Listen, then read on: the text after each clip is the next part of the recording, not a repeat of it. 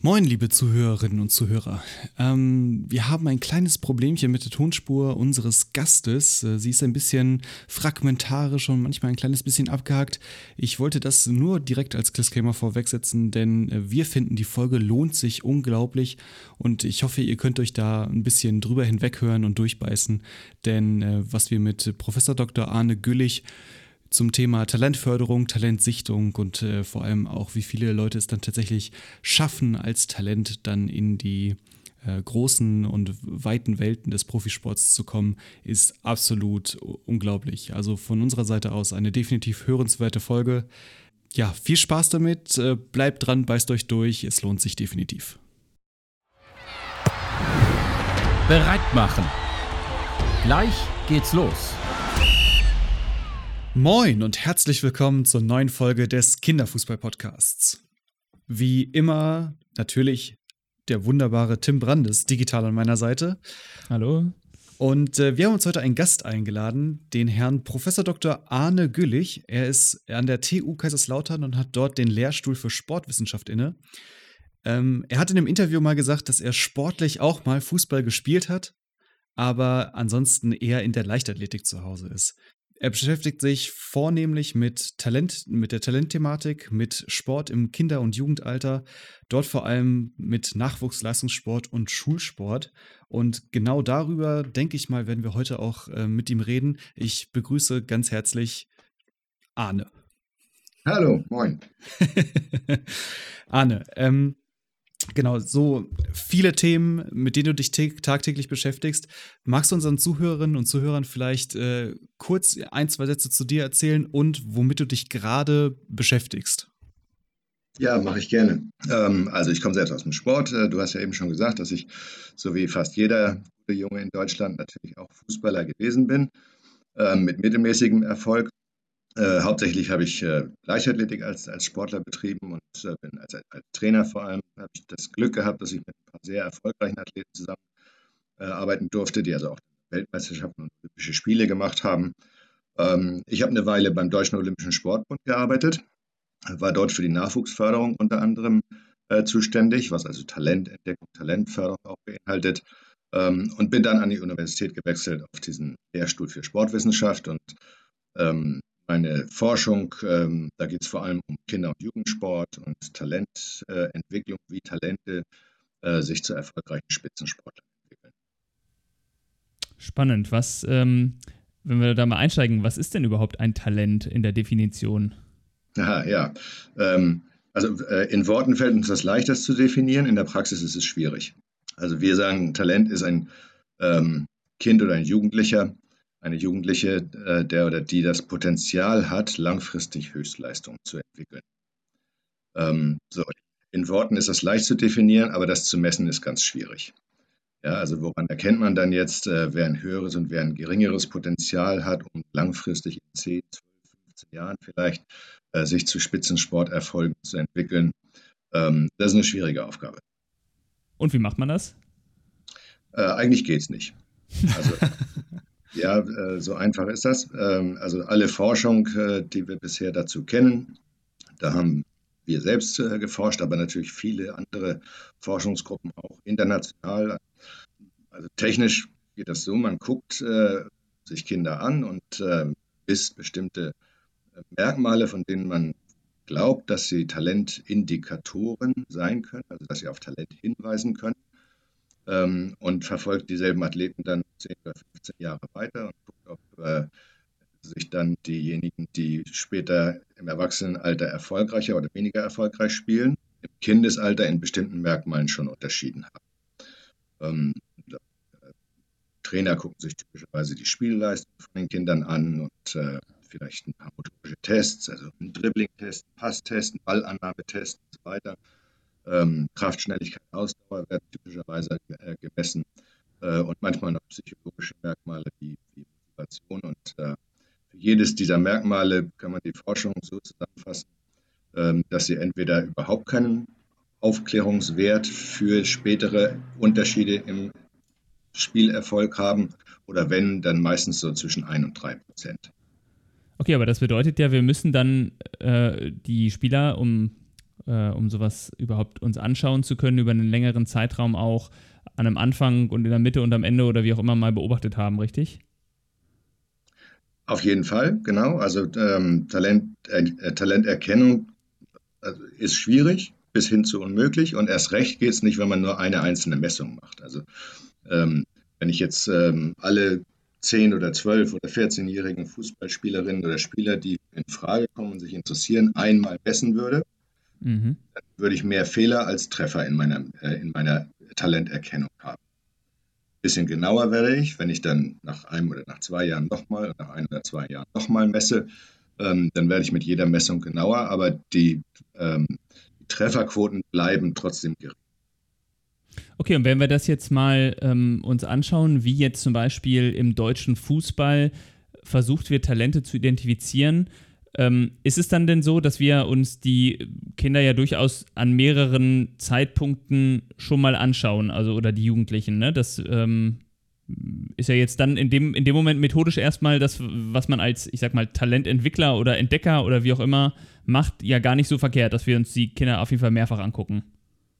Auf der einen Seite ja, auf der anderen Seite nein. Also ähm, die, die Tausenden von Trainern, die mit Kindern und Jugendlichen in den normalen, in Anführungsstrichen, Fußballvereinen arbeiten, die tun ja nichts anderes. Natürlich beobachten die tagtäglich ihre Spielerinnen und Spieler, äh, tun ihr Bestes, damit sie sich gut entwickeln und noch Spaß dabei haben und gesunde Kinder bleiben und auch in der Schule sind und so weiter.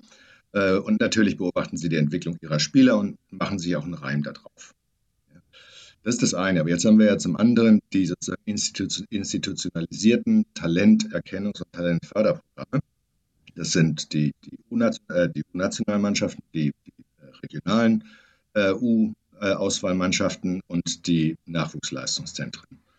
Und ähm, die Schwierigkeit liegt darin, ähm, dass äh, gerade für diese Nachwuchsleistungszentren eine Selektion, wenn ich also wirklich als Talent erkannt worden bin und werde also eingeladen, Mitglied einer solchen, äh, eines solchen Nachwuchsleistungszentrums zu werden. Kann es sein, dass ich Glück habe und das ist zwei Straßen weiter. Aber in den meisten Fällen ist es ja so, dass es mit beträchtlichen Distanzen verbunden ist. Viele Familien ziehen extra um, damit ihr Kind im Nachwuchsleistungszentrum spielen kann. Manche Eltern geben ihren Job auf, die Kinder, die Geschwister verzichten auf ihren Sport vielleicht, damit der eine Bruder oder die eine Schwester äh, im Nachwuchsleistungszentrum spielen kann. Ähm, jetzt ist aber die Entscheidung der, der Trainer in diesem Nachwuchsleistungszentrum, wer ein Talent ist und wer nicht, mit ganz großen Fehlern behaftet. Das führt dazu, äh, dass die meisten äh, Kinder und Jugendlichen, die in Nachwuchsleistungszentren aufgenommen werden, nach relativ kurzer Zeit auch wieder entlassen werden. Mhm. Weil man mittlerweile gemerkt hat, oh, wir waren doch, haben doch falsch gelegen mit unserer ursprünglichen Talententscheidung oder Talenterkennung. Und wir merken jetzt, da gibt es doch andere, die haben sich außerhalb des NLZs besser entwickelt und denen trauen wir jetzt mehr zu, sei es mehr aktuelle Spielfähigkeit oder äh, mehr Potenzial für die, für die äh, zukünftige Entwicklung. Und das führt dazu, dass äh, der eine wieder nach Hause geschickt wird und der andere neu aufgenommen wird. Ähm, über, über, die Altersjahrgänge hinweg äh, liegt die Auffrischungsrate, so nennen wir das, ähm, also wie viele Spieler pro Jahr ausgewechselt werden in einem Nachwuchsleistungszentrum, äh, zwischen 25 und 29 Prozent. Ist es so viel, ja, dass ein Drittel wirklich äh, fast ausgetauscht wird? Genau, ein Viertel bis ein Drittel pro Jahr in jeder Alterskategorie. Okay, das heißt, man ähm, prognostiziert den Kindern eine, äh, eine, große fußballerische Karriere und dann äh, ja, merkt man, dass, äh, dass man hier ein Drittel eigentlich äh, ja, ausge falsch ausgewählt hat, kann man ja schlecht sagen. Oder dass, dass man sagt, Mensch, die, die entwickeln sich jetzt nicht standesgemäß und dann packe ich einfach mal mehr in den Pool und die nächsten rotieren rein und dann probieren wir die aus, ob das funktioniert. Das ist so die Methodik, die, die dann angewendet wird. Ganz genau. Und äh, wenn du sagst, ja, den wird also versprochen, äh, hier werden sie Bundesliga-Profi, ja, in manchen NLZs ist das tatsächlich so, dass da also jedem Bewerber oder jedem angenommenen Bewerber äh, im Grunde weiß gemacht wird, wir entwickeln dich zum Bundesliga-Profi. Äh, andere sind da ehrlicher.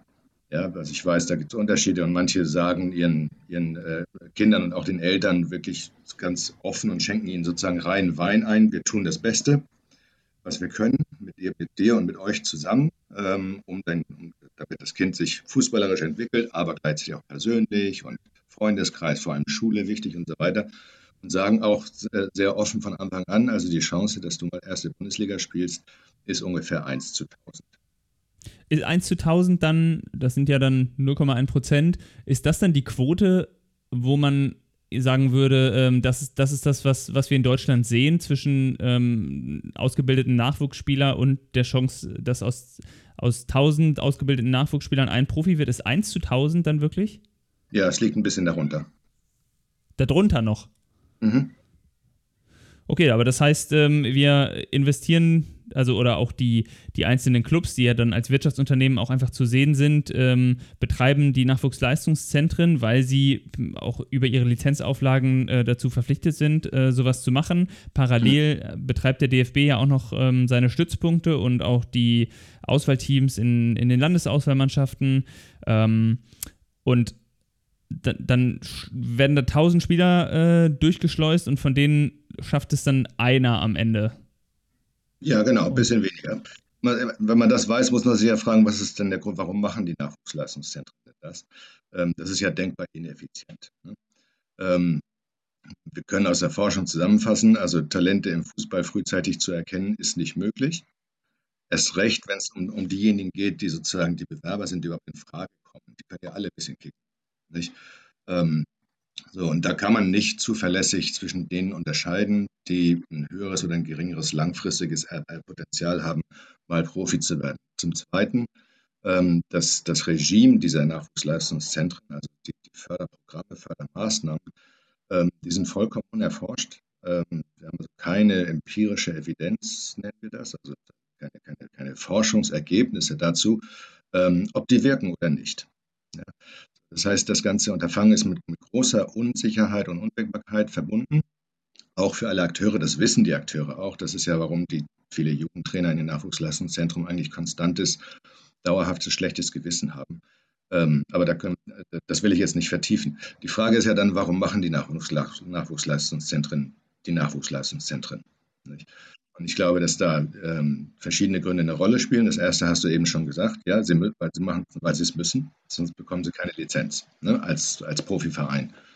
Das zweite ist vielleicht sowas wie, naja, wir wissen nicht, ob es wirkt, aber alle anderen machen es auch, also machen wir es auch. Es kostet uns ja kaum was, ähm, um mindestens kein Risiko zu haben, da vielleicht einen Wettbewerbsnachteil zu haben gegenüber anderen Vereinen. Ähm, der dritte Punkt könnte sein, selbst wenn ich 1000 Spieler durch mein Nachwuchsleistungszentrum durchgeschleust habe, aber ist dann der eine dabei, der, sich, der vielleicht mal richtig gut als Erwachsener spielt und vielleicht auch mal 15, vielleicht auch mal 70 Millionen Euro einbringt. Dann haben sich die, die zehn Jahre, die ich dafür brauche, um den einen Pro-Diamanten mal dabei zu haben, schon bezahlt gemacht.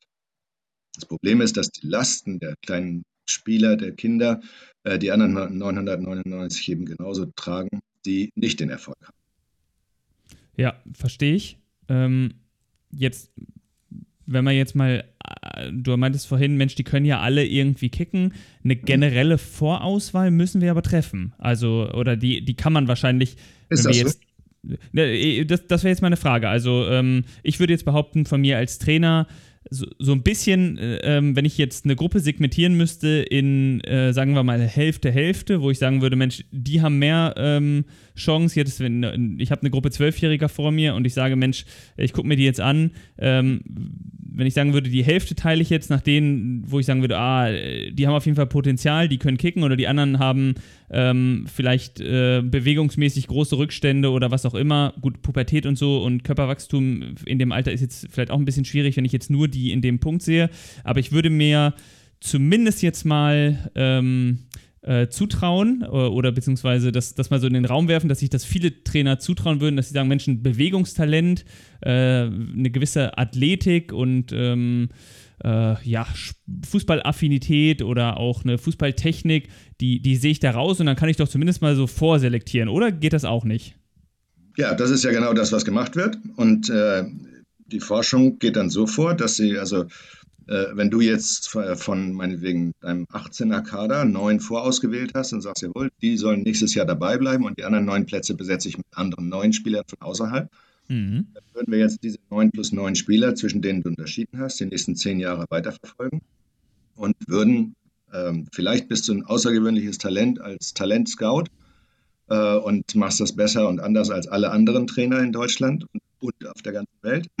Aber das Wahrscheinlichste ist, ähm, dass die Trefferquote dann so bei, ja, wie gesagt, ein Prozent ja. liegt. Ja, das ist dünn. Ja, das, ja, das hängt damit zusammen, weil, ähm, nein, das, das, hängt mit ganz vielen Faktoren zusammen. Also das, der, der erste Faktor ist, ähm, wir nennen das die Basisrate. Also im Fußball ist es eben so, dass nur einer von tausend Spielern überhaupt in den, äh, einen Spitzenfußballer wird. Selbst ja. unter den Vorausgewählten. Das heißt, wenn wir die Gesamtpopulation nehmen, dann ist es weniger als einer aus einer Million. Ja?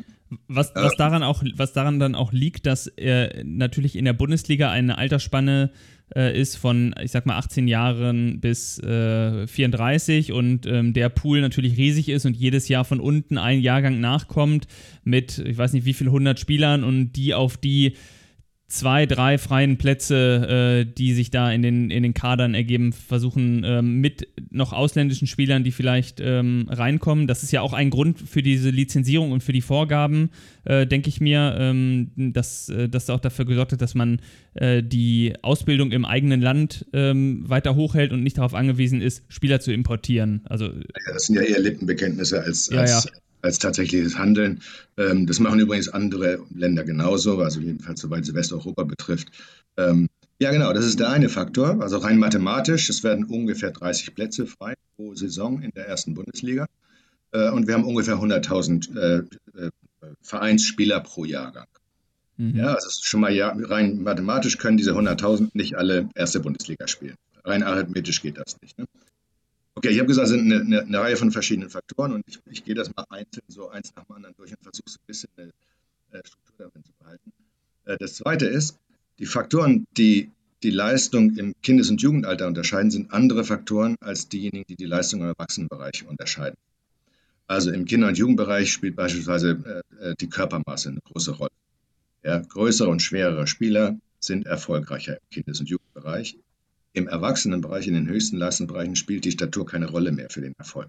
Deswegen haben wir auch den Relative Age-Effekt, der dann entsprechend äh, die ähm, accelerierten Kinder bevorzugt. So, genau, das sind zwei verschiedene Punkte. Äh, das zweite ist äh, Relative Age-Effekt, also wer innerhalb seines Geburtsjahrgangs oder Selektionsjahrgangs früher oder später äh, geboren ist, das kann dann ja schon mal bis zu zwölf Monate Unterschied im Alter machen, innerhalb eines Altersjahrganges. Äh, und bei 10- oder 12-Jährigen ist das eben rund 10 Prozent, die die einen schon älter sind als die anderen. Aber dieser Effekt verschwindet im Erwachsenenalter. Das dritte hast du gerade angesprochen, akzelerierte Spieler, also die biologische Reifung. Bei manchen setzt die Pubertät eben früher ein und bei manchen später. Das liegt so bis zu zwei, drei, manchmal vier Jahre auseinander. Es gibt sogar Extreme bis zu sechs Jahre auseinander. Das heißt, ich habe innerhalb ein und derselben Mannschaft oder ein und derselben Altersjahrganges, meinetwegen bei den 12- oder 13-Jährigen, welche, die biologisch erst neun Jahre sind und andere, die sind biologisch schon 15 Jahre alt. Der, der, mhm. Derjenige, bei den Jungs insbesondere, äh, bei den Jungs spielt das eine größere Rolle als bei den Mädchen, weil mit der Pubertät eben Testosteronausstoß äh, erfolgt und das Testosteron ähm, fördert das Muskelwachstum, fördert die Ausdauerentwicklung, fördert die Regener Regenerationsfähigkeit, sodass diese Spieler dann ähm, körperliche Vorteile haben. So. Aber auch dieser Vorteil verschwindet im Erwachsenenalter, weil irgendwann sind alle ausgereift. Ja. So, dann könnte man jetzt weitermachen, wenn wir sagen, da, da, da gibt es eine Vielzahl von Faktoren. Der Hauptfaktor ist, neben, ich habe ja eben schon gesagt, dass einfach so viele Fußball spielen. Und es ist übrigens auch, wenn man da mal die ein oder andere Fehlentscheidung trifft, also ein Talent verkennt oder jemand fälschlicherweise für ein Talent hält, das ist erstmal gar nicht so dramatisch, weil die konkurrierenden Nationen das ja auch nicht besser können. Okay, weil es keiner kann, deswegen. Ähm, genau, der, Einäug ja. der Einäugige ist dann unter dem blinden König. Ne? Ähm, so, und dann gibt es Faktoren, die also in der Entwicklung des Spielers selbst liegen. Ähm, also eben haben wir ja eher so um, um, über Systemfaktoren gesprochen. Und ähm, Fußball ist es ja so, dass ich auf viele verschiedene Weisen gut spielen kann und, und erfolgreich spielen kann und wertvoll für meine Mannschaft sein kann. Ja, das kann sein, indem ich eben wie meinetwegen ein Andres Iniesta oder ein Lionel Messi eigentlich körperlich mittelmäßig, in, den, in meinen äh, körperlichen Fähigkeiten, Kraft, Schnelligkeit, Ausdauer, allenfalls mittelmäßig. Aber die sind eben durch zwei Fähigkeiten herausragend, Ballkontrolle und äh, Spielsituationen verstehen. Die Spielintelligenz, genau. Naja, der Begriff, was immer das ist, ne? Ja. Ähm, Na gut, ähm, wir, wir, wir haben im Kinderfußballbereich ja das, das Vier-Phasen-Modell, auf das wir da zurückgreifen, wenn wir vom Spielintelligenzansatz sprechen, wo wir sagen, ähm, das besteht aus den Phasen mit äh, Wahrnehmen, Verstehen, Entscheiden und Ausführen und das, äh, je schneller und präziser ich das dann machen kann, desto mehr Spielintelligenz unterstellen wir dann dem jeweiligen Spieler. Also zumindest hätten wir da ja irgendwie eine Definition. Genau, also für die Praxis bestimmt tauglich. In der Forschung haben wir Schwierigkeiten, das zu definieren und das zu messen. Deshalb habe ich eben so ein bisschen. Ja. Äh, genau, aber in so, so, eine Richtung geht das. Ne? Ähm, ähm, so, und jemand anders, der hat vielleicht eine mittelmäßige Ballkontrolle, aber ist physisch herausragend, groß, äh, Sprungkraft, sprintschnell, ausdauernd und so weiter. Ähm, der kann ebenfalls für eine Mannschaft eben wertvoll sein. Ja, so. Also erstens, ich habe viele verschiedene Wege, wie ich ein erfolgreicher, guter und wertvoller Spieler sein kann. Und verschiedene Komponenten der Leistung sind gegenseitig kompensierbar. Ja. Mhm. Deshalb ist, damit ist auch klar, dass wenn ich jetzt nur Ballkontrolle messe, dann würde ich bestimmte Typen vielleicht herausfiltern und sie für Talente halten, aber andere, die ebenfalls wertvolle Spieler sein können, als Talente verkennen. Genauso wie wenn ich umgekehrt nach, nach körperlichen Fähigkeiten gucke. Ja, und darf, darf ich noch kurz was fragen? Wenn wir jetzt eine Team, wir haben ja Fußball als Teamsportart, ähm, ihr habt ja auch viel im Individualsport geforscht. Sind da signifikante Unterschiede, ähm, was so die Methodik dann betrifft? Nein, nein. Also das, was ich vorhin an Ergebnissen präsentiert habe, also die, die Genauigkeit der Vorhersage der langfristigen Leistungsentwicklung, da ist das Problem in allen Sportarten dasselbe. Also selbst okay. in sogenannten monodimensionierten Sportarten, wie meinetwegen Rudern, Schwimmen, äh, auch Leichtathletik, äh, die Probleme sind da dieselben und auch die, die Schwäche der Talentvorhersage ist eigentlich ähnlich, äh, ähnlich wie in den Mannschaftssportarten. Finde ich extrem interessant, dass diese prognostische Validität, heißt es ja, glaube ich, äh, genau. äh, dann in dem Moment bei, bei einer Individualsportart, wo man sagen würde, Mensch, die ist ja viel weniger komplex als äh, eine, eine, dynamische Mannschaftssportart, mhm. ähm, dass, dass es dort, äh, dass, dass das Research in dem Moment ähm, das gleiche ist. Genau, also die Ergebnisse gleichen sich äh, sehr stark. Äh, es gibt einen Unterschied, wir haben bestimmte Sportarten, das sind so Orchideensportarten, die eben nur von ganz wenigen Menschen betrieben werden. Dadurch, dass sie von weniger Menschen betrieben werden, ist die Leistungsdichte geringer, also die Abstände, die Leistungsabstände zwischen den einzelnen Wettkämpfern sind größer. Damit ist die Wahrscheinlichkeit, dass der eine den anderen überholt, geringer und dadurch ist eine Vorhersage etwas leichter. Ähm, so, aber da, da immer noch ist eine, Talent, eine frühzeitige äh, Talenterkennung selbst in diesen Sportarten immer noch schwierig und kaum leistbar. Es ist halt aber in den, in den populären Sportarten einfach vollkommen. Ich habe auch noch mal eine Frage, wo wir direkt bei dem Thema sind mit den Nachwuchsleistungszentren und den verschiedenen Spielertypen. Ähm, was wird deiner Meinung nach von einem Nachwuchsleistungszentrum als Talent überhaupt gesucht? Also du hast gesagt, es gibt äh, den Lionel Messi, der halt äh, ne, die Spielsituation besser verstehen kann und eine immense Ballkontrolle hat. Sucht ein NLZ eher Spieler, die quasi über die Eigenschaften hinweg im, im Durchschnitt gut mhm. sind? Oder sucht ein NLZ eher Spieler, die in die so Fachidioten sind, sage ich mal. Also so ein bisschen wie beim American Football, wo es halt den Kicker gibt und der kann halt, der kann halt nicht laufen, der kann halt nicht fangen, der kann halt kicken und das war's. Hm. Ja, also erstmal müssen wir festhalten, NLZ ist nicht gleich NLZ. Die Nachwuchsleistungszentren, die unterscheiden sich ja ganz stark untereinander äh, in vielerlei Hinsicht. Ja, und ähm, ich weiß, dass da auch Entwicklungen im Gange sind. Ja, da sind ja viele kluge Menschen, die in diesen Nachwuchsleistungszentren arbeiten. Und ähm, ich habe ja vorhin schon mal angedeutet, dass äh, die, diese, die, Jugendtrainer in den Nachwuchsleistungszentren eigentlich chronisch schlechtes Gewissen haben. Ähm, ich sage gleich, warum ich das sage. Ähm, auf der einen Seite sind die beseelt und, und es ist ihnen Herzensangelegenheit, ein, ein, pädagogisches, freundschaftliches Verhältnis mit diesen Kindern und Jugendlichen zu haben und wirklich jeden einzelnen Spieler nach seinen Begabungen bestmöglich zur Entfaltung zu bringen. Auf der anderen Seite wissen sie, dass erstens Woche für Woche von ihnen erwartet wird, dass sie gewinnen und zweitens, dass sie nach, äh, am Ende der Saison ein Drittel von denen nach Hause schicken müssen oder ein Viertel und andere reinholen müssen. Und das ist eben unvereinbar.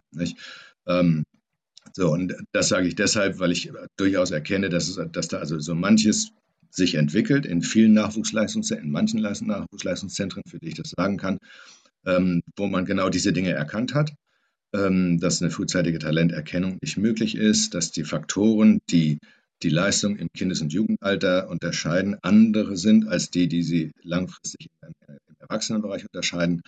Ähm, und äh, ja, manche schaffen es dann auch, gegenüber ihrem Management durchzusetzen, dass es darum geht, äh, Spieler langfristig zu entwickeln und nicht Woche für Woche äh, in der Bezirksliga zu gewinnen oder in den Freundschaftsspielen gegen andere Nachwuchsleistungszentren.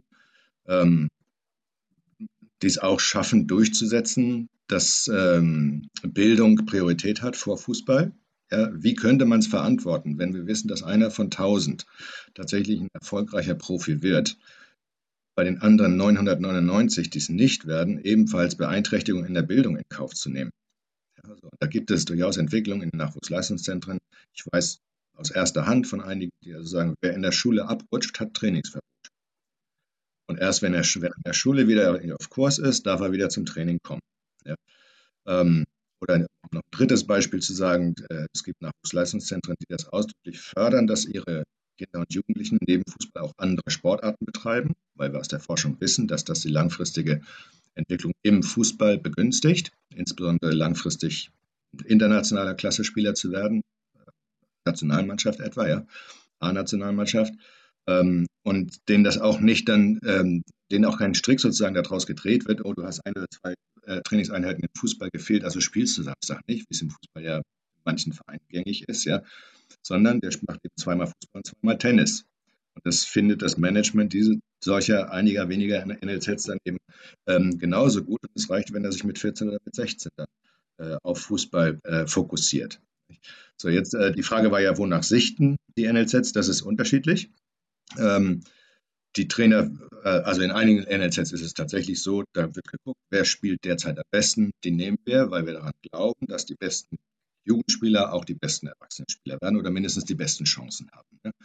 Andere ähm, gucken vielleicht ein bisschen tiefer oder differenzierter und es gibt verschiedene Typen von Spielern, die wir brauchen können. Ähm, da ist einer, der ist athletisch großartig und allen anderen schon voraus und äh, wir hoffen, dass wir dem vielleicht Ballkontrolle und Spielverständnis dann im Laufe der Zeit noch beibringen können. Äh, oder umgekehrt, großartiges Spielverständnis, großartige Ballkontrolle, aber äh, körperlich hinten dran ähm, da ist man dann zuversichtlich, dass im Laufe der nächsten zehn Jahre man dessen Kondition entwickeln kann und hofft vielleicht auch, dass er noch ein bisschen wächst. Ähm, das lässt sich ja übrigens auch teilweise messen. Also Pitch Height Velocity nennt sich das, also das Alter, in dem das, das schnellste Längenwachstum stattfindet. Äh, das kann man relativ äh, einfach messen, wie viel Wachstum einem, einem Kind noch bevorsteht. Ne? Ähm, genau, und, zum, und ähm, ein weiterer Aspekt ist, dass eben äh, manche Trainer auch vor allem danach gucken, ähm, welchen Spielern sie vor allem große Entwicklungsperspektive zutrauen, sei es auch erst später und sei es erst auch erst äh, langfristig, obwohl sie vielleicht im Moment noch gar nicht so herausragend sind. Darin unterscheiden sich eben die verschiedenen NLZs, vielleicht sogar innerhalb eines NLZs der eine oder der andere Trainer. Wenn wir jetzt in der Forschung gucken, es gibt solche Studien, die haben dann also geguckt, äh, worin unterscheiden sich denn nun diejenigen, die aufgenommen wurden und diejenigen, die abgelehnt wurden, auch, auch so gerade eben vielleicht abgelehnt, ja. Ähm, da zeigt sich, dass offensichtlich mindestens in der Vergangenheit die Selektion vor allem ähm, nach ähm, Statur, also Körperhöhe, ähm, nach, nach, körperlichen Fähigkeiten, Kraftschnelligkeit, Ausdauer, ähm, Agility äh, und Ballkontrolle erfolgt ist. Das sehen wir daran, dass die Selektierten sich eben von den nicht Selektierten, also die Ausgewählten von den nicht Ausgewählten, sich genau in diesen Merkmalen unterscheiden. Aber gibt es Studien zu so psychologischen oder psychischen Folgen zur Deselektionsproblematik, wenn man in ganz jungen ja, Jahren ja. Deselek also deselektiert wird? 55 Prozent der deselektierten Soccer Academy Players äh, haben psychische, also psychisch relevante Stresssymptome. Krass. Also mehr als die Hälfte, die dann wieder, die ja. wieder fallen gelassen werden, fühlen sich. Also äh, äh psychisch, äh, klinisch, klinisch, relevant. Also wo ein Psychiater sagen würde, der muss in die Therapie. Das ist echt Krass. heftig, ey. Das sind, das sind jedes Jahr viel mehr als 550, weil wir haben ja ganz viele NLZs und. Das sind jedes Jahr 2500. Ja, das heißt, ähm, in so einer, in so einer Dekade NLZ hast du 25.000 junge Erwachsene äh, ja. durch die Deselektion. Äh, oder, Oder kleine Würmer mit zwölf Jahren. Psychisch schon mal einen richtigen, einen richtigen Knacks verpasst in ihrem mhm. Selbstwertgefühl. Genau. Und das ist, äh, und, und, und diese psychischen Folgen, die sind umso schlimmer, je stärker die Kinder ihre äh, Athleten, also erstens eine ausgeprägte Athletenidentität haben, ja, je stärker die nur auf Fußball fokussiert ist und je stärker diese Athletenidentität exklusiv ist. Also ja, die fällt halt weg dann. Ne? Kinder haben normalerweise ja verschiedene Identitäten. Ja, die sind auf der einen Seite Sohn, bester Freund, beste Freundin, ähm, sind auch Flötenspieler und Fußballer. Ja, so oder eben Tennisspieler und Fußballer.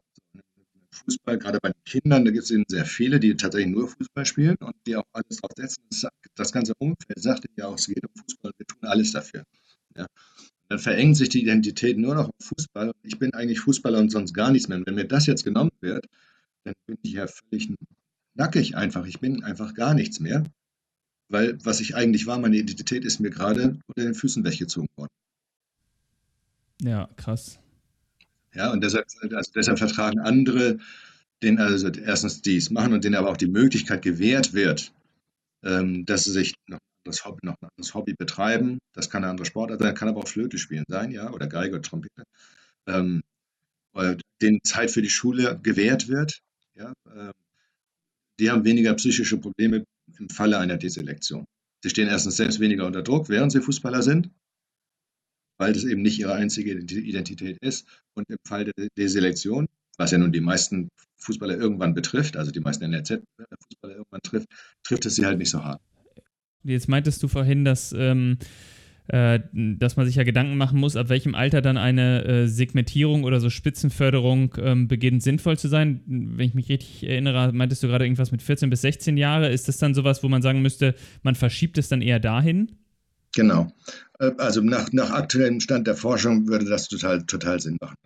Ähm, also wir, aber viele andere Forschungsteams auch. Also im deutschsprachigen Raum die Gruppe in München von, von Martin Lahmes, in Tübingen Oliver Höhner oder in Bern in der Schweiz äh, die Gruppe von Achim Konzelmann. Die haben auch alle sehr aussagekräftige Untersuchungen im Fußball gemacht und das schon über lange Jahre. Das heißt, alles, was ich erzähle, das kommt nicht nur von uns. Wir haben auch ein bisschen beigetragen, aber da gibt es andere Forschungsteams und natürlich noch darüber hinaus ganz viel in, in Großbritannien und so weiter. Ne? Und ähm, wir haben gerade jüngst eine, eine, eine, Übersichtsarbeit über alle vorliegende Forschung ähm, erstellt.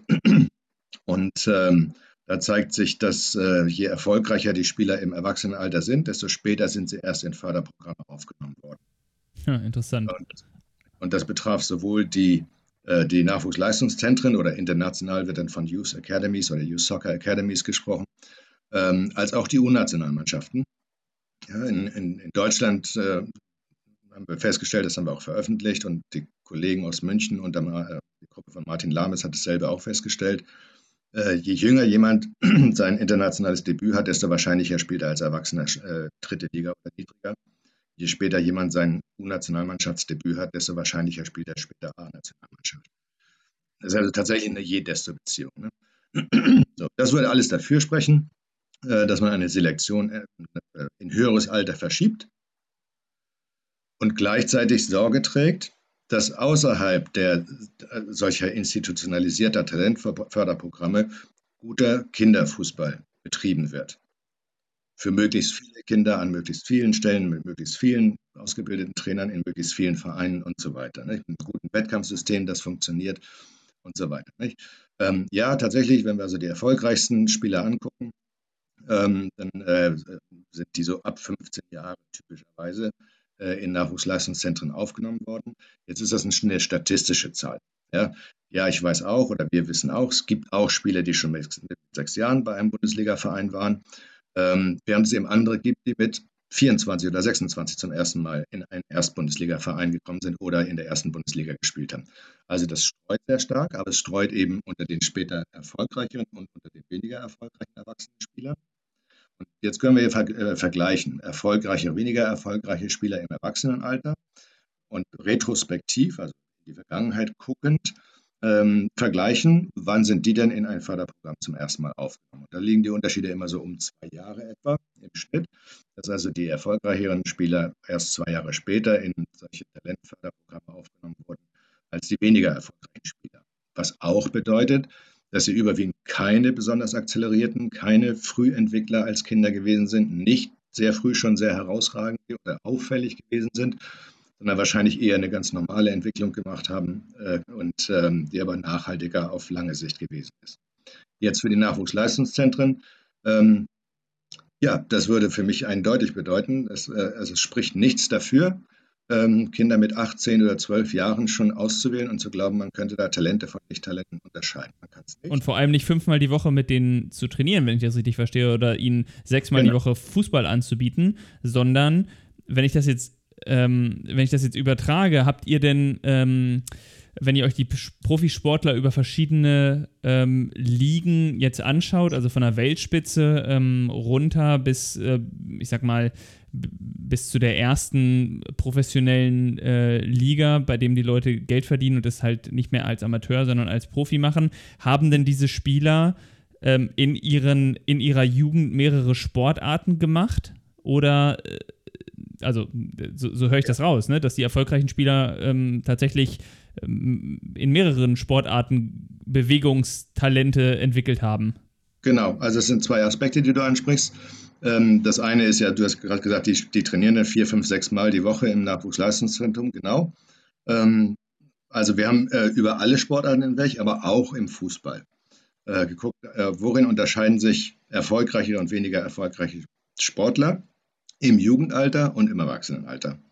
Und ähm, ich fasse es mal kurz zusammen. In, Im Erwachsenenalter, also Weltklasse, erwachsene Weltklasse-Sportler, welche die Top 10 in der Welt in ihrer Sportart sind, ähm, unterscheiden sich von denen, die in Anführungsstrichen nur die nationale Klasse erreicht haben, also Top 10 auf nationaler Ebene oder erste Liga eben, ähm, indem sie ähm, bestimmte Leistungs, wir nennen das Meilensteine, ich erkläre gleich, was es ist, äh, erst in späterem Alter erreicht haben, erst später mit ihrer späteren Hauptsportart äh, begonnen haben ähm, und mehr in anderen Sportarten trainiert haben und auch an, an Wettkämpfen teilgenommen haben.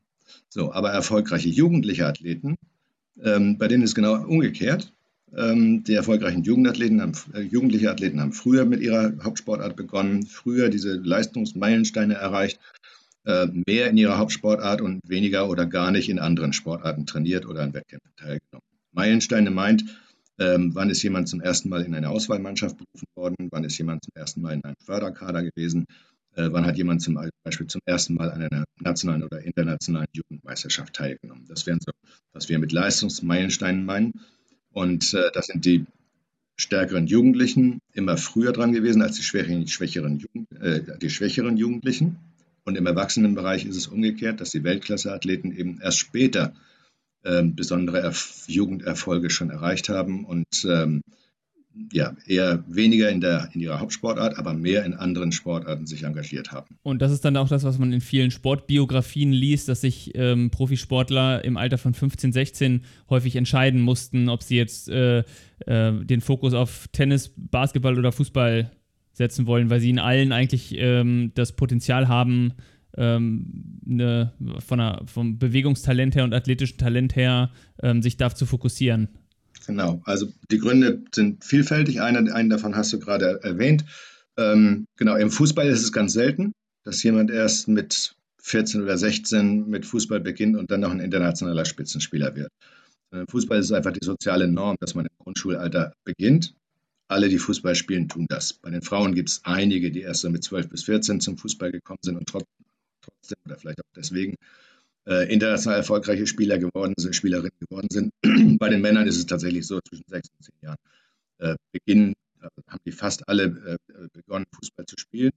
So, aber diejenigen, die dann äh, internationale Klasse geworden sind und diejenigen, die in Anführungsstrichen nur nationale Klasse äh, geworden sind, die haben sich unter anderem darin unterschieden, dass die Weltklasse-Sportler eben neben Fußball bis ins Jugendalter ein oder zwei weitere Sportarten äh, zusätzlich betrieben haben. Tennis am häufigsten, Leichtathletik, Basketball, Handball, Tischtennis, das sind so die häufigsten Zweit- und Drittsportarten.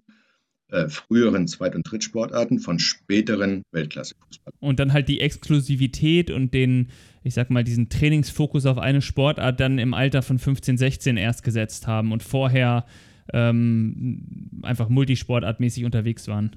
Genau, dadurch haben sie im Fußball weniger gemacht, haben damit auch weniger ähm, ich sag mal, äh, stereotype Belastungen als kleines Kind schon gehabt, vermindern damit ihre, ihre Risiken für spätere Überlastungsschäden. Ja, die mhm. Knochenhaut, Schienbein, das Schambein, äh, die Sehnen und so weiter. Nicht? Ähm, also durch so eine vielseitige, multisportive Ausbildung ähm, verringern sich langfristige Verletzungsrisiken. Sieht man das in, in, den, in der Forschung wirklich auch, dass, äh, dass diese ja. Spieler nicht so verletzungsanfällig sind? Ja, das ist gut nachgewiesen. Ähm, so, dann, die lernen mehr und die lernen, lernen mehr verschiedene Dinge. Dadurch werden sie bessere und, und schlauere sozusagen Lerner langfristig fürs Lernen im Fußball. Ja, und der dritte Faktor, den, den, an den wir dort glauben, das ist äh, eine Hypothese, die noch erforscht wird, aber die macht aus unserer Sicht Sinn, ist ein Selektionsfaktor. Dass wenn ich also Erfahrungen in drei verschiedenen Sportarten gemacht habe, dann ist die Wahrscheinlichkeit, dass ich daraus eine Sportart aussuche, die am, zu mir am besten passt, einfach erhöht, als wenn ich immer in meinem ganzen Leben nur eine Sportart erprobt habe. Ja, ja, es ergibt total viel Sinn. So. Was ich mich, Danke. ich Was ich mich frage, ist, äh, wenn man als älterer Spieler oder als älteres Talent mehr Milestones hat, ob das nicht vielleicht auch ein, ein Motivationsfaktor ist, der einem quasi dazu anstrengt, besser und schneller besser zu werden, weil halt die Milestones näher auch beieinander liegen. Also wenn ich mir vorstelle, dass ich mit äh, zehn Jahren irgendwie ins NLZ gehe, dann äh, sind natürlich die Milestones dann irgendwann viel, viel weiter auseinander und ich bin vielleicht Motivation motivationstechnisch nicht, nicht mehr so am Ball, wie wenn ich die jetzt innerhalb von in, in, in einem halben Jahr oder in einem Jahresabschnitt irgendwie realisieren könnte. Stimmt, das macht Sinn. Ähm, ich, ich denke gerade einen Augenblick drüber nach. Ähm, auf der einen Seite, also erstmal die, die Kinder, die ins NLZ wollen oder die im NLZ sind, die sind ja alle bis unter die Haar, Haarspitzen motiviert. Ja, ähm, inwieweit das jetzt intrinsisch oder extrinsisch ist, sei dahingestellt. Ja. Aber die träumen alle von Bundesliga und die würden alles dafür tun. Ich, also fast alle, nicht die meisten, ja. Ähm, also es gibt unglaublich viele, die hoch motiviert sind und deshalb macht die Motivation keinen Unterschied. Mhm. Lässt sich übrigens auch messen. Also Vorhersagekraft langfristig von Motivationsmerkmalen um ein Prozent ungefähr. Ja. Ähm, Genau, diese Milestones, ich habe ja im, Fu also im, im Fußball, äh, da habe ich ja erstens jede Woche meinen spannenden Wettkampf, ja, wo wir alle zusammen dann auch jubeln oder geknickt sind und so weiter. Ähm, ich habe jedes Jahr meine Saison, ja, wo es am Ende auch ein, ein Ergebnis gibt und wir jubeln oder sind zusammen geknickt und so weiter. Ähm, und ich weiß gar nicht, ob für Kinder äh, diese, diese Milestones so eine Bedeutung haben, wie wir sie ihnen vielleicht als Erwachsene aus der, aus der Außensicht zuschreiben. Können Sie das überhaupt über, die wissen ja manchmal gar nicht, wie sie am letzten Wochenende gespielt haben. Ja, vor allem jemand, der in der, also bis zwölf Jahre kannst du ja nur äh, bis Bezirksliga spielen. Ja, außer du bist im NLZ und hast diese Freundschaftsspielrunde. Ne? Ähm, so, jetzt bist du der beste Spieler in deiner Mannschaft und du bist sogar der beste Spieler in deiner Liga. Aber du hast doch keine Ahnung, wie viele andere Spieler landesweit, bundesweit oder vielleicht weltweit noch besser spielen als du. Also es könnte sein, dass du der weltbeste Zwölfjährige bist. Es könnte aber auch sein, dass du der Viertmillionste bist. Davon hast du aber keine Ahnung. Das interessiert dich übrigens in dem Alter auch nicht. Ja. Ja, sondern denen geht es ja vor allem darum, spannende, also Spaß mit Freunden zusammen beim Fußball zu haben, hoffentlich einen kinderlieben Trainer und spannende Wettkämpfe zu haben. Das ist die Haupt, sind die Hauptmotive von, von Kindern im Fußball. Nicht? Ähm, und wenn dann so extrinsische Anreize wie Meisterschaft gewinnen und Pokal holen und vielleicht einen Vertrag bekommen und so weiter. Das kommt ja von Erwachsenen nicht, das kommt ja nicht ja, von Eltern glücklich machen. Von, von innen heraus. Ne? Ähm, so, aber was macht das mit dir, wenn du als wenn dir als Zwölfjähriger zum Beispiel gesagt wird, du bist Elite? Ja, genau, das meine ich. Das, das ist nämlich was, genau das Ding. Das, das so. ähm, wir müssen immer im Sinn haben, wir, wir, sprechen hier von Kindern. Kinder sind vulnerabel, also Kinder sind verletz, verletzlich, würde man sagen, ja, äh, vulnerabel, anfällig. So, das betrifft so ein Labeling, Elite. Erst recht, wenn das Kind jetzt, die Eltern meinen es total gut mit dem Kind. Aber die tun eben auch alles dafür, dem, um dem Kind also der Trainer hat gesagt, das ist ein Talent und dann tun sie alles dafür, damit dieses Kind also auch seinen Traum verwirklichen kann, seine Begabung entfalten und verwirklichen kann und so weiter. Bis hin zu, der Vater gibt seine Rechtsanwaltskanzlei auf, die, Lehr die Mutter gibt ihren Lehrerjob auf, die ziehen um in eine andere Stadt, weil das Kind für dieses NLZ gesichtet worden ist und so weiter. Das kriegt das Kind auch alles mit. Wie, wie schwer kann denn ein Rucksack noch sein, den dieses Kind zu tragen hat? Und alle meinen es eigentlich nur gut. Auch wenn es nur gut gemeint ist, ist es ja. eben trotzdem ein Riesenrucksack. Ja. So, und wenn, wir, wenn ich eben gesagt habe, das sind eben Kinder, Kinder sind vulnerabel, das betrifft solche äh, psychischen Belastungen, ob alles gut gemeint vielleicht, und trotzdem ist es fürs Kind eine Belastung und wahrscheinlich umso mehr, je besser es gemeint ist. Ja? Äh, dann haben wir vorhin von körperlichen Belastungen und Verletzungen gesprochen. Ja, natürlich sind Kinder viel anfälliger für stereotype Belastungen, die aber vielleicht erst fünf oder zehn Jahre später sich dann niederschlagen, eben in Belastungsschäden. Ja, Sehnenreizungen, die Knochenhautreizung, die Achillessehne, das Schambein und so weiter. Ne? Ähm, und Kinder sind sehr, sehr anfällig für zeitliche Beanspruchung.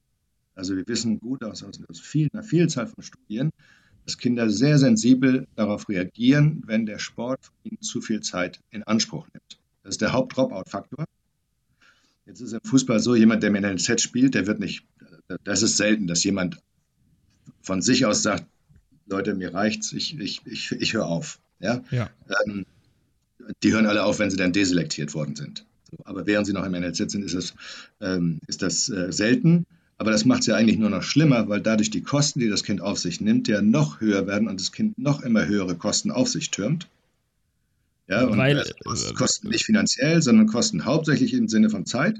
Ja. ja also Kinder, die eigentlich äh, deren 24-Stunden-Alltag durchgeplant ist, morgens auf dem Rücksitz des Autos äh, der, der, Eltern Frühstück und letzte Hausaufgaben machen, dann kommt der Schulalltag, nach der Schule im Auto Mittagessen, auf dem Weg zum Training, erste Hälfte Hausaufgaben machen, dann kommt das Training, dann werde ich von den Kindern, von, von den Eltern wieder abgeholt, wir haben sowieso die ganze Zeit gewartet. Dann habe ich auf dem Rücksitz des Autos noch äh, meine zweite Hälfte Hausaufgaben, mein Abendessen und um 9 Uhr komme ich nach Hause und nächsten Morgen muss ich um 6 wieder raus. Ja, was machen die Geschwisterkinder? Das, die klammern wir mal aus, ne? dass die auch noch gibt.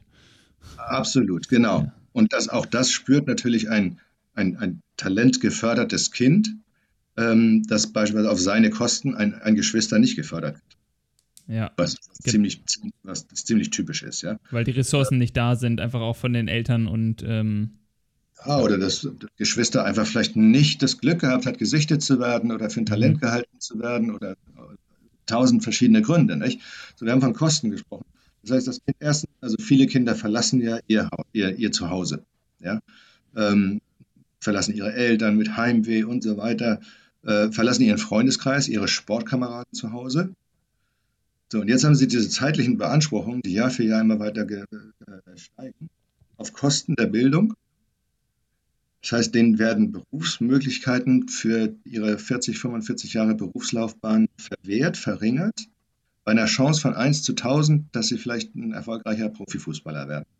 So, und das spüren Kinder natürlich auch. Und die wissen, nee, eigentlich müssen Kinder sich bilden. Eigentlich müssen Kinder gute Schulleistungen bringen. Und ich werde immer dafür, davon abgehalten.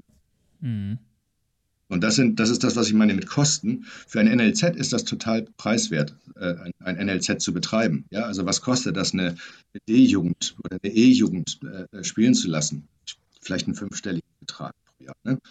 Ähm, so, aber die Hauptkosten dieses ganzen Systems tragen die Kinder. also mehr die emotionalen Kosten, die die Kinder dann. Genau, also e, immaterielle, soziale Kosten, psychische Kosten, soziale Kosten und so weiter. Ja, aus der Familie rausgehen, den Freundschaft, Freundeskreis aufgeben und so weiter. Und im, im, NLZ selbst neue Freunde zu finden, ist ja ganz schwierig. Auf der einen Seite sind wir alle Kumpels, auf der anderen Seite sind wir alle Konkurrenten. Ja. Ähm, Super spannend. Ich, ich finde es auch so spannend, dass ihr ja die Möglichkeit hattet, ähm, also so, so, eine Forschung zu machen in den, in den höchsten Bereich, in die Weltmeistermannschaft. Wir hatten das ja im Vorgespräch ähm, ganz kurz, dass du sagtest, Mensch, eigentlich ist das nur durch eine, durch eine zufällige Fügung ähm, äh, von, von einem Mitarbeiter von dir überhaupt entstanden, der bei dir promoviert hat, dass, dass überhaupt äh, ähm, äh, der Zugang da war äh, zu einer, oder äh, nicht promoviert, aber oder studiert hat, ähm, dass er überhaupt Zugang hatte zu der, ich glaube, 2014er ähm, Weltmeisterschaftsmannschaft der deutschen A-Nationalmannschaft. Ne? Das, das war, glaube ich, ähm, äh, die, ja, also, die, Gruppe, die ihr genau. untersuchen konntet. Ja, also wir sind bisher weltweit die einzigen, die tatsächlich ähm, Nationalmannschaftsspieler einer, einer starken Fußballnation untersuchen konnten hinsichtlich ihrer Sportbiografie. Und wir hatten die glückliche Begebenheit, das war also ein äh, Spieler, der selbst Bundesliga gespielt hat und äh, ein Masterstudium gemacht hat und der bei uns seine Masterarbeit geschrieben hat. Und ähm, der hatte halt die Möglichkeit, weil er die Spieler alle kannte, dass er dadurch eben Teilnehmer gewonnen hat. Äh, wir vermuten, dass da die Welt oder einige der Weltmeisterspieler mit dabei waren. Das war natürlich mhm, okay.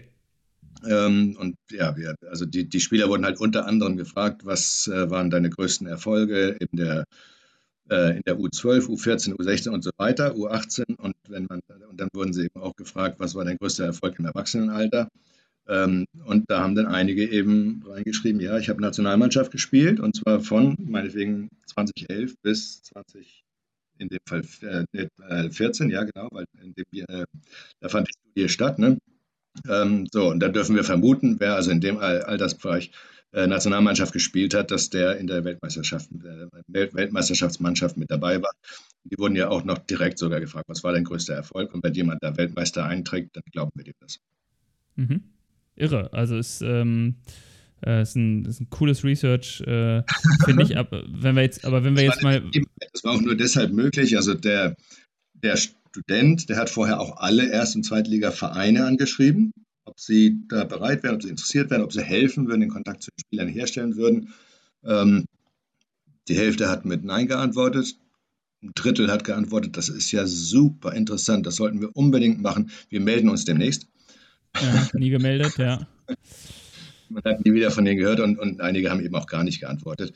Ähm, ich kann es ein Stück, man muss das ein bisschen auch verstehen. Ja, also die haben natürlich, die haben keine Lust, sich in die Karten gucken zu lassen. Die haben auch keine Lust, dass da irgendwelche Ergebnisse vielleicht rauskommen, wo man schlecht dasteht.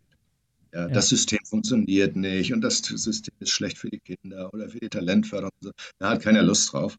Äh, und da Forschung immer ergebnisoffen ist, ähm, ist es eben auch ein Risiko für die Vereine, sich an, äh, solchen Forschungen zu beteiligen. Nicht? Ähm, wir wissen, es wird geforscht, aber das ist eben dann intern und wird nicht veröffentlicht. Nicht?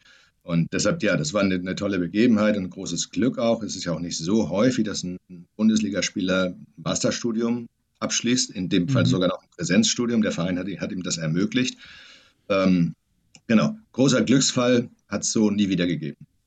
Und jetzt ähm, haben wir diese, äh, diese coolen Daten und könnten damit ja eigentlich sagen, am Ende von so einem Paper gibt es ja immer eine, äh, eine Diskussion und einen Ausblick. Ähm, mhm. was, machen, was machen wir denn damit jetzt? Also, ja. was machen also, wir damit jetzt? Äh, vieles können wir nicht sagen, weil vieles einfach noch unklar und unerforscht ist, die ganze Geschichte mit Talenterkennung und so weiter. Nicht? So, aber wenn wir erkennen, erstens, Talenterkennung ist in jungem Alter nicht verlässlich möglich. Zweitens, eine frühzeitige Talentförderung korreliert mit dem langfristigen Erwachsenenerfolg negativ. Mhm. Negativ drittens, auch noch, ja, ja. Ja klar, also wenn die Erfolgreichen erst später und die weniger Erfolgreichen früher in die Förderung gekommen sind, dann ist es eine negative Korrelation. Ja, ist nicht mal, ist nicht mal neutral. Also es ist nicht mal so, dass man sagt, Mensch, da schadet man jetzt auf jeden Fall nicht mit, sondern man schadet damit. Ich frage genau. mich nur, auf, auf welcher Seite der Faktor quasi sich niederschlägt. Auf der, auf der Kindesseite, also das heißt, weil das Kind weiß, okay, ich bin jetzt ein Talent, oder auf der Fördererseite, weil die wissen, das Kind ist ein Talent. Es wäre ja mal spannend zu untersuchen, äh, dass wenn man dem Kind quasi einfach nicht sagt, dass es ein Talent ist, sondern es einfach mhm. so weiterlaufen lässt und dann später erst eingliedert. Aber, der, aber die Trainer wissen es halt quasi schon und, und ja. fördern es unter dem Gesichtspunkt und dann auch. Das ist spannend.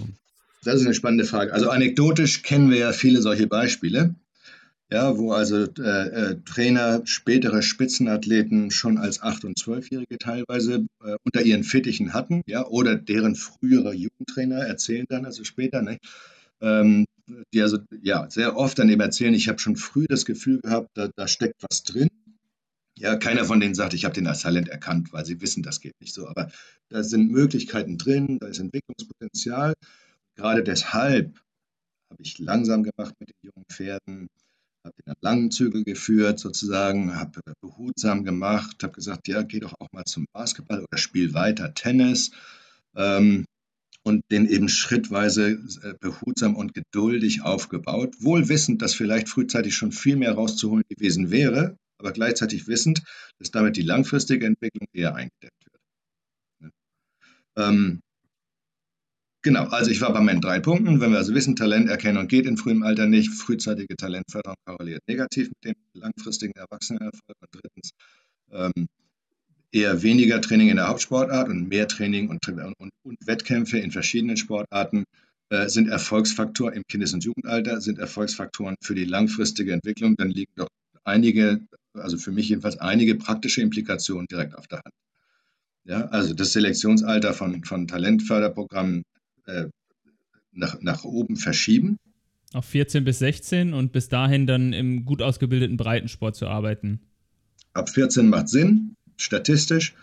Ähm, genau, das wäre realistisch. So, und gleichzeitig äh, Kinder anregen, sich in verschiedenen Sportarten zu engagieren. Beziehungsweise in den meisten Fällen brauchen wir das ja gar nicht. Kinder wollen verschiedene Sportarten betreiben, auch Fußballer übrigens. Ja. Ähm, und wenn sie es nicht tun, dann ist es ja durch Erwachsene-Einfluss und nicht durch, aus den Kindern selbst heraus.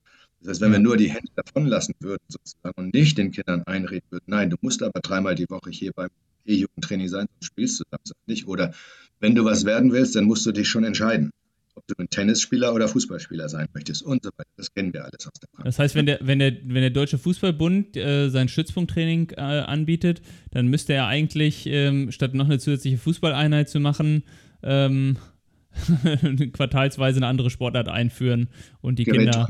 Äh, ja, ja, nee, genau. Ist es nicht. Nee, so ist es nicht. Und zwar, ähm, jetzt geht es jetzt geht es ein bisschen in die Deta Details, aber ich, ich sag's mal. Ähm, also diese Weltklasse-Sportler, äh, bei denen immer diejenigen, die verschiedene Sportarten im Kindes- und Jugendalter betrieben haben, überrepräsentiert waren, die haben ja auch an Wettkämpfen in diesen Sportarten teilgenommen. Und das ist entscheidend in zweierlei Hinsicht. Erstens, das sagt uns, hier geht es nicht darum, dass äh, äh, Kinder in ihrem sportartspezifischen Training auch mal andere Sportarten betrieben haben. Also 20 Minuten Basketball zum Warmmachen. Ja, okay. Und, und, und am Ende machen wir am Rasen noch mal ein paar, äh, paar, paar Vorwärts- und Rückwärtsrollen und Handstände. Und dann haben wir drei Sportarten in einer Fußballeinheit gemacht. So, aber darum geht es hier eindeutig nicht, weil diese äh, Sportler, die berichten ja mindestens zu 80 Prozent, ähm, dass sie auch an Wettkämpfen teilgenommen haben. Ja, und zwar im Durchschnitt über sechs Jahre übrigens. Acht Jahre lang in verschiedenen Sportarten, sechs Jahre davon mit Wettkämpfen in verschiedenen Sportarten. Wenn ich Wettkämpfe in einer anderen Sportart betreiben will, muss ich in einer anderen Organisation Mitglied sein. Das geht ja. das in Deutschland nicht. Ich kann nicht als Fußballer mich für einen Schwimmen, Turn- oder Leichtathletikwettkampf anmelden.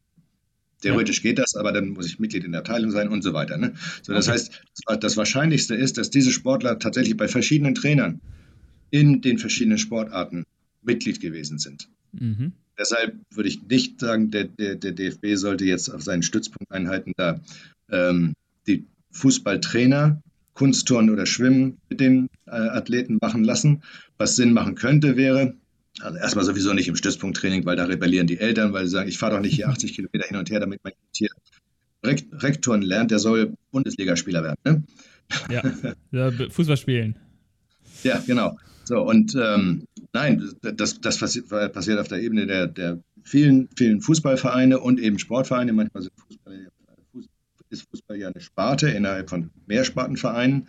Ähm, wenn nicht, dann haben sie eben Nachbarvereine, wo Tennis, Leichtathletik, Tischtennis, Handball und so weiter angeboten wird.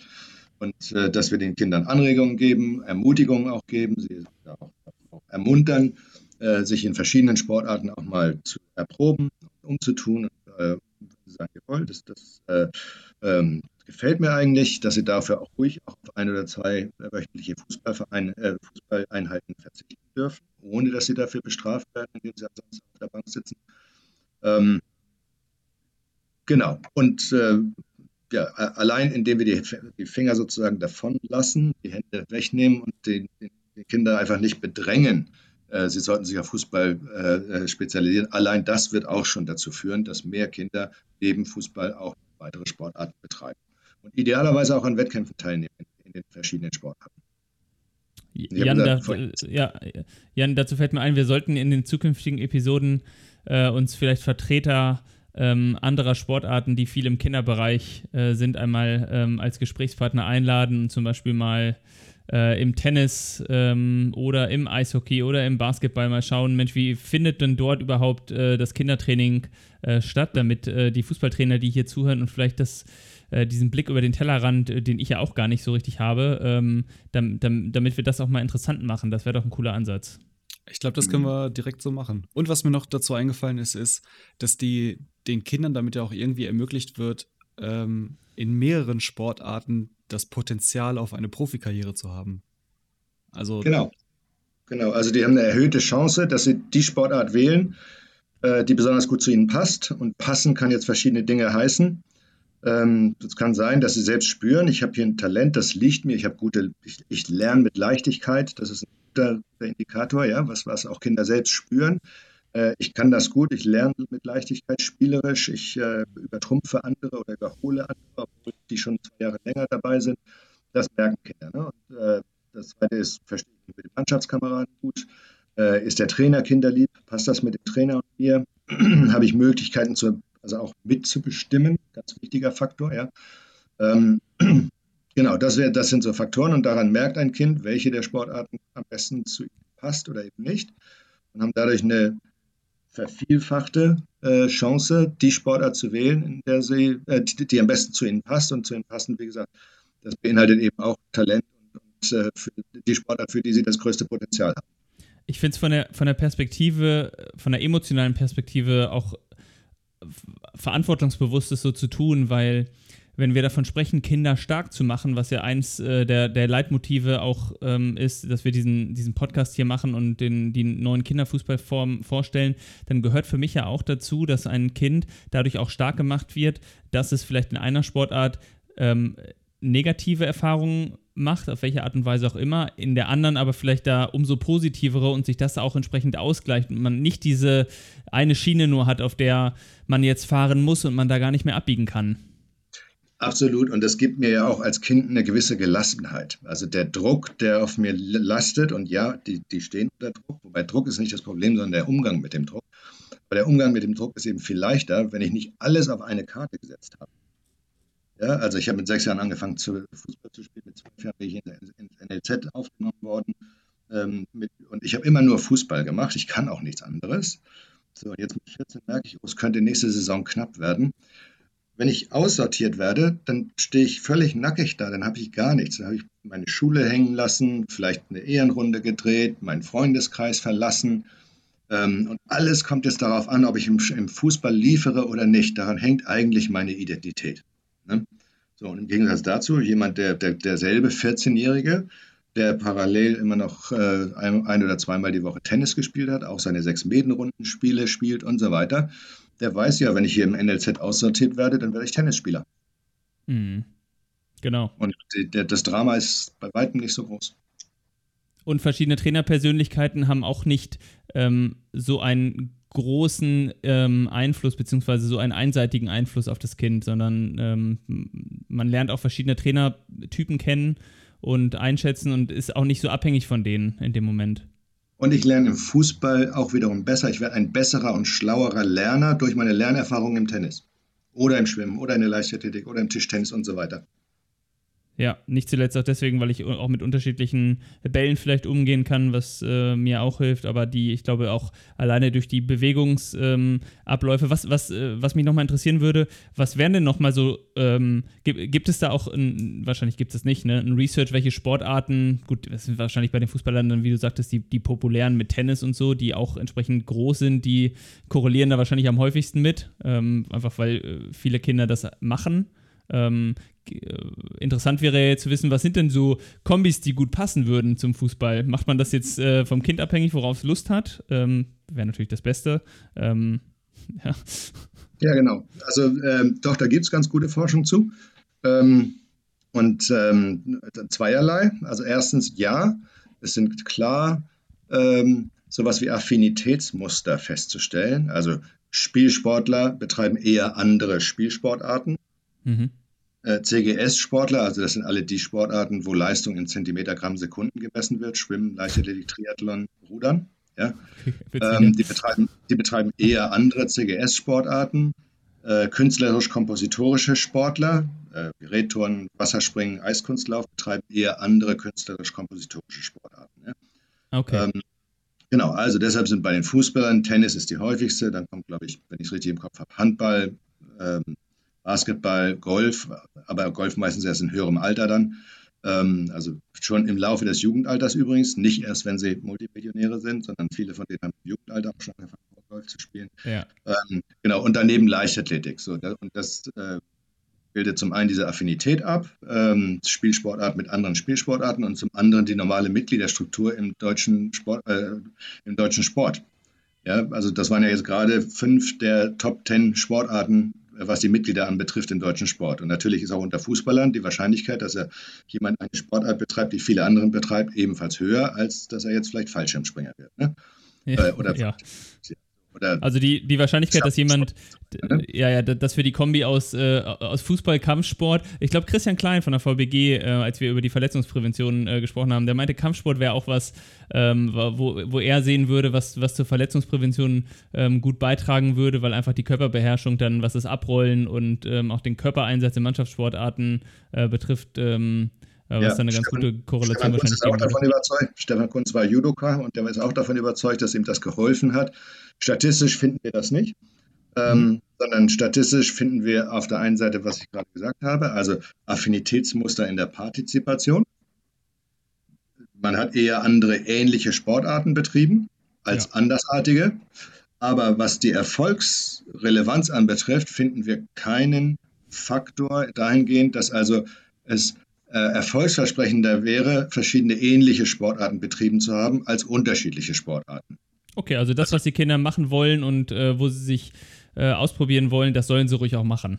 Absolut. Und das, was, sie was ihnen Spaß bringt, sollen sie weiter betreiben äh, und hoffentlich von ihren Eltern darin unterstützt werden. Und wenn sie merken, nee, das macht mir nicht so viel Spaß, dann sollten sie nicht, weil wir hier, weil sie jetzt bei uns hier im Podcast gehört haben, du solltest verschiedene Sportarten betreiben, da sich die Zähne ausbeißen und weiter bei der Sportart bleiben, sondern wenn die Freude auf Dauer sinkt, sollte man sich die nächste andere Sportart suchen und die erproben. Gut, Jan, das heißt für uns, ähm, wir müssen jetzt auch äh, Sportarten äh, hier, wir, wir, werden jetzt vom Kinderfußball-Podcast zum Kindersport-Podcast und äh, holen uns mal für die nächsten Episoden äh, ähm, vielseitige andere Sportarten rein, um äh, die Eltern und Trainer zu motivieren, äh, die Kinder da breit aufzustellen. Ich möchte eins noch sagen, weil ich da vorhin meinen Faden so ein bisschen verloren habe. Ähm, ihr habt ja nach praktischen Implikationen gefragt, praktischen Hinweisen. Ne? Ähm, und ich habe ja zu den NLZ habe ich meine, meine Stellung genommen. Äh, ich glaube, es ganz, ein wichtiger Punkt ist, die Kosten auf Seiten der Kinder zu dämpfen. Das betrifft äh, Zeitkosten. Es gibt keinen Grund dafür zu glauben, dass die 14-Jährigen schon sechsmal die Woche trainieren müssten. Wie gesagt, die Weltklasse-Spieler haben eher weniger im Kindes- und Jugendalter Fußball trainiert als die späteren Nationalklasse-Athleten. Also auch da eine negative Korrelation zwischen dem, der Anzahl der Trainingseinheiten im Kindesalter und dem Erfolg im Erwachsenenalter. Ja. Es gibt einfach keinen Grund dafür, aber vor allem ist es nicht zu verantworten, wenn nur einer von 1000 das schafft, den anderen 999 allen dieselben Lasten aufzubürden. Ja. Erst recht, da es ja nicht notwendig oder sogar schädlich ist auf Dauer. Ja. Also Kosten von den Kindern nehmen. Kosten heißt Zeit, Kosten heißt aber auch Leistungsdruck. Ja, es wäre toll, wenn Nachwuchsleistungszentren, ich weiß, einige äh, nehmen sich das tatsächlich zu Herzen, aber bei manchen ist es eben doch so, dass es eher Lippenbekenntnisse sind. Sie würden also die Kinder behutsam langfristig aufbauen. Es ginge ihnen um die Entwicklung des einzelnen Spielers und so weiter. In Wirklichkeit spürt jeder Spieler, dass Woche für Woche erwartet wird, dass sie gewinnen. Ähm, so, das wären so Möglichkeiten, die Kosten von Seiten der Kinder zu nehmen. Und das hätte dann aber auch die Folge äh, hinsichtlich der Bewertung der Trainer. Wonach werden denn äh, Fußball-Jugendtrainer bewertet? Ähm, wenn wir Talentförderung langfristig ernst nehmen und jetzt also verstanden haben, was, was wir aus der Forschung lernen konnten, dann kann natürlich ein Jugendtrainer nicht danach bewertet werden, wie erfolgreich seine aktuelle Mannschaft ist, sondern er müsste nach seiner Aufgabe bewertet werden. Aufgabe heißt zunächst mal, viele Kinder und Jugendliche begeistern für Sport, kinderlieb sein. Das sind die ersten Hauptaufgaben eines Fußballtrainers. Dann geht es dann noch dabei darum, ihnen auch Fußball beizubringen. Und da geht es darum, wie, wie, wie gelingt es ihm, Spieler zu entwickeln, vielleicht auch individualisiert und Training vielseitig zu machen, verschiedene Positionen erproben zu lassen, andere Sportarten zulassen oder sogar ermuntern und so weiter. Eigentlich muss ein Trainer danach bewertet werden, wie weit er seine Aufgaben erfüllt einige habe ich genannt, und nicht danach, wie erfolgreich seine aktuelle Mannschaft ist.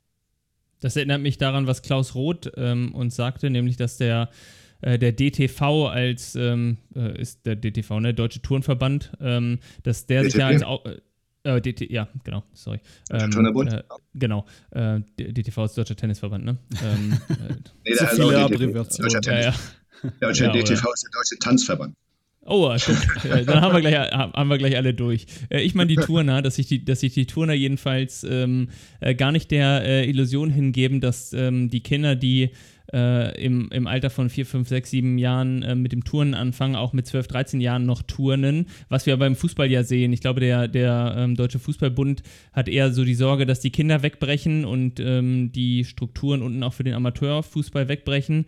Aber ähm, vielleicht sollte die Aufgabe in dem Moment auch eher sein, ähm, dass, dass sie das so angehen wie, wie die Turner, dass sie entsprechend sagen, ähm, wir bieten den Kindern erstmal die Möglichkeit, sich hier auszuprobieren. Und wenn sie dann andere Sportarten machen wollen, ist das ja auch völlig okay. Ja, also Fußball ist ja gleichzeitig auch in Anführungsstrichen Lieferant für viele andere Sportarten. Ja, also in der, in der Leichtathletik-Nationalmannschaft, äh, in der männlichen Leichtathletik-Nationalmannschaft die, waren die meisten mal Fußballer. In der wirklich? ja, ja, ich meine, jedes, jeder dritte Junge in Deutschland spielt ja, ja. mal Fußball. Okay. Ja, okay. Also das, ja. Das, also, deshalb ist das nicht so überraschend. Ne? Ja. ja, und äh, ich, also ich äh, äh, stimme absolut zu. Und, und ähm, es gibt ja auch andere Werte, die durch Fußballspielen im Kindes- und Jugendalter erworben und vermittelt werden, die viel wertvoller sind, äh, als ob ich es jetzt mal in die dritte Liga schaffe oder nicht. Ja, also irgendwo gibt es eine Klippe, wenn ich tatsächlich Erstliga-Profi werde, dann habe ich ausgesorgt und kann auch meine ganze, wenn ich ein paar Jahre Erste Liga spiele, und kann auch meine ganze Verwandtschaft versorgen. Ja, dann haben sich alle Risiken und Kosten, die ich eingegangen bin, gelohnt, mindestens finanziell. Nicht? So, aber äh, für die vielen anderen Spieler, die so irgendwo dann dazwischen landen, vielleicht dritte, vierte, fünfte Liga mal spielen, ja, das ist alles toll und wertvoll, aber es gibt ja andere, viel wertvollere Werte, die durch, die, durch das Fußballengagement vermittelt werden. Ähm, und ich glaube, da, wir, da tun wir gut daran, die auch zu pflegen, die in den Vordergrund zu stellen, zumal wir wissen, dass durch Vermittlung, Fair Play, Kameradschaft und Schule geht Vorbildung und so weiter, die langfristigen Erfolgschancen gar nicht vermindert werden. Ja, das äh, klingt auf jeden Fall sehr, sehr auch nach dem, was uns äh, Susanne Amar letzte Woche erzählt hat, dass äh, bei allem, was sie so erlebt hat als, ähm, als Elternteil eines Nachwuchsleistungsprofis, ähm, dass sie vor allem immer gesehen hat, was es ihrem Kind vor allem mitgegeben hat an so Anführungszeichen Soft Skills, aber auch an mhm. Erlebnissen, an, an tollen, ähm, ja, an, an mhm. ich weiß gar nicht, wie ich das ausdrücken soll, an an, an Erfahrungen, die die Kinder halt genau, einfach Erfahrungen und Emotionen. Es, die machen es ja auch gerne und es ist ja, es ist ja auch nicht, ähm, es, soll, es, soll, ja auch nicht generell alles verteufelt werden und da wollen wir auch nicht sagen, dass, dass es die ganze NLZ-Struktur und so weiter ähm, äh, äh, schlecht ist, sondern ähm, ich glaube, der grundlegende Tenor ist ja nur, es entwickelt sich scheinbar in eine Richtung, die ein bisschen viel ist und äh, die äh, ein bisschen zu großen Raum ähm, bei den Kindern einnimmt für das, was dann am Ende wirklich bei rauskommt. Genau. Genau, also äh, Fußball spielen äh, kann total wertvoll sein, egal wozu es reicht am Ende. Ja, und das Beste, was ein Fußballsystem tun kann, ist, wenn die Spieler nach ihrer aktiven Laufbahn, egal ob sie nun bis 14 Jahre oder bis 34 Jahre geht, und egal zu welchem Erfolg es gelangt hat, ob ich also in der Kreisklasse äh, bis zur Kreisklasse geschafft habe oder eben Erstligaspieler werde, ähm, wenn die Kinder oder Erwachsene hinterher sagen, das war eine gute Zeit. Das ist das beste Kriterium. Äh, dann haben wir es richtig gemacht. Ähm, wenn die sagen, ja, das sind tolle Erlebnisse, die hätte ich auch so nirgendwo haben können.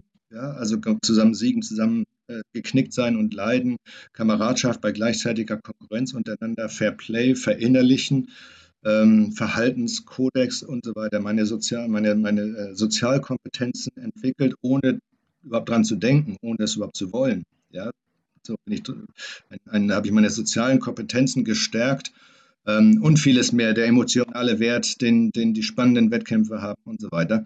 Das bekommt, ja, äh, bekommt man ja nirgendwo anders. Nicht? Und ähm, genau, wenn ich als Spieler, selbst wenn ich mit 14 aufhöre oder vielleicht dann Leichtathlet werde, ähm, wenn ich dann sagen kann, das war eine gute Zeit, egal wie erfolgreich es dann geworden ist, dann hat, hat das Fußball, der Fußball was richtig gemacht. Und Genau, das sollte ja auch, äh, denke ich mal, die oberste Maxime eines jeden Trainers und einer jeden Trainerin, beziehungsweise auch irgendwo in ja, dem, dem Herzen eines Vereins stecken, dass der, der gute Moment und die guten Erfahrungen einfach immer äh, das die oberste Maxime sein sollten. Bevor, Jan, bevor du deine Abschlussfrage. Äh, oh, jetzt habe ich so gleich, übergeleitet ja, dazu. Genau. Ich habe ja auch eigentlich immer noch eine. Äh, wir müssen, wir müssen mal gucken, ob, äh, ob Arne die auch als, äh, als Forscher, ob das auch passt. Und zwar frage ich ja immer ähm, nach der Gaudi-Übung, weil wir haben ja viele Trainer zu Gast oder viele Eltern, die auch viel am Spielfeld stehen. Ähm, und zwar mal losgelöst vom guten pädagogischen Konzept, sondern wo es einfach nur um den, äh, um den Spaß an der, äh, an der Sache geht.